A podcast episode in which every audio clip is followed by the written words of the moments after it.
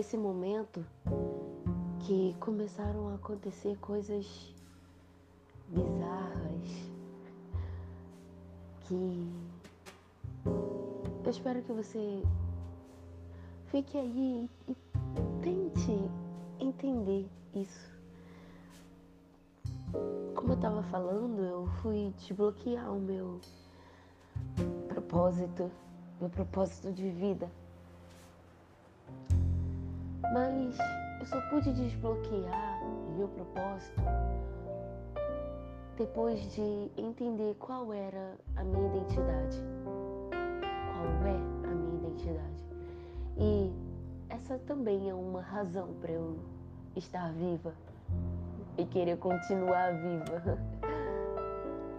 Bom, ah, uma tarefa para você é procurar GN 1, dois pontos, 26. GN 1, dois pontos, 26. Ali você vai encontrar quem você é, qual é a sua identidade. Você pode até não acreditar nisso, mas esse fato não vai mudar a verdade.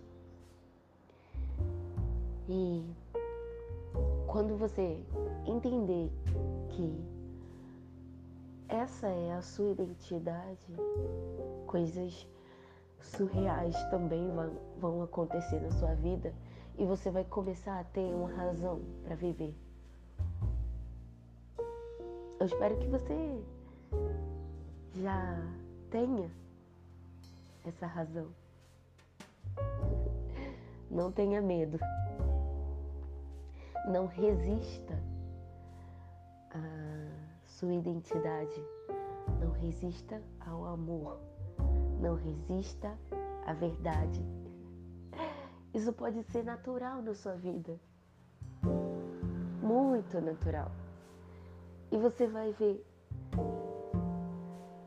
vai entender que você perdeu muito tempo com coisas mínimas, com briguinhas, com detalhes, com discussões desnecessárias. Então, ganhe tempo descobrindo a sua identidade. E foi isso que eu fiz. Descobri a minha identidade.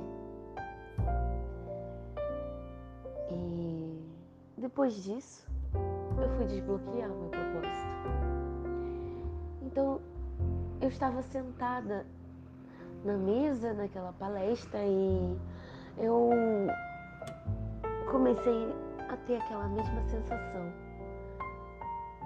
de as mãos se fechando. Na verdade, as minhas mãos não estavam se fechando, elas estavam só formigando e aquela sensação toda estava vindo.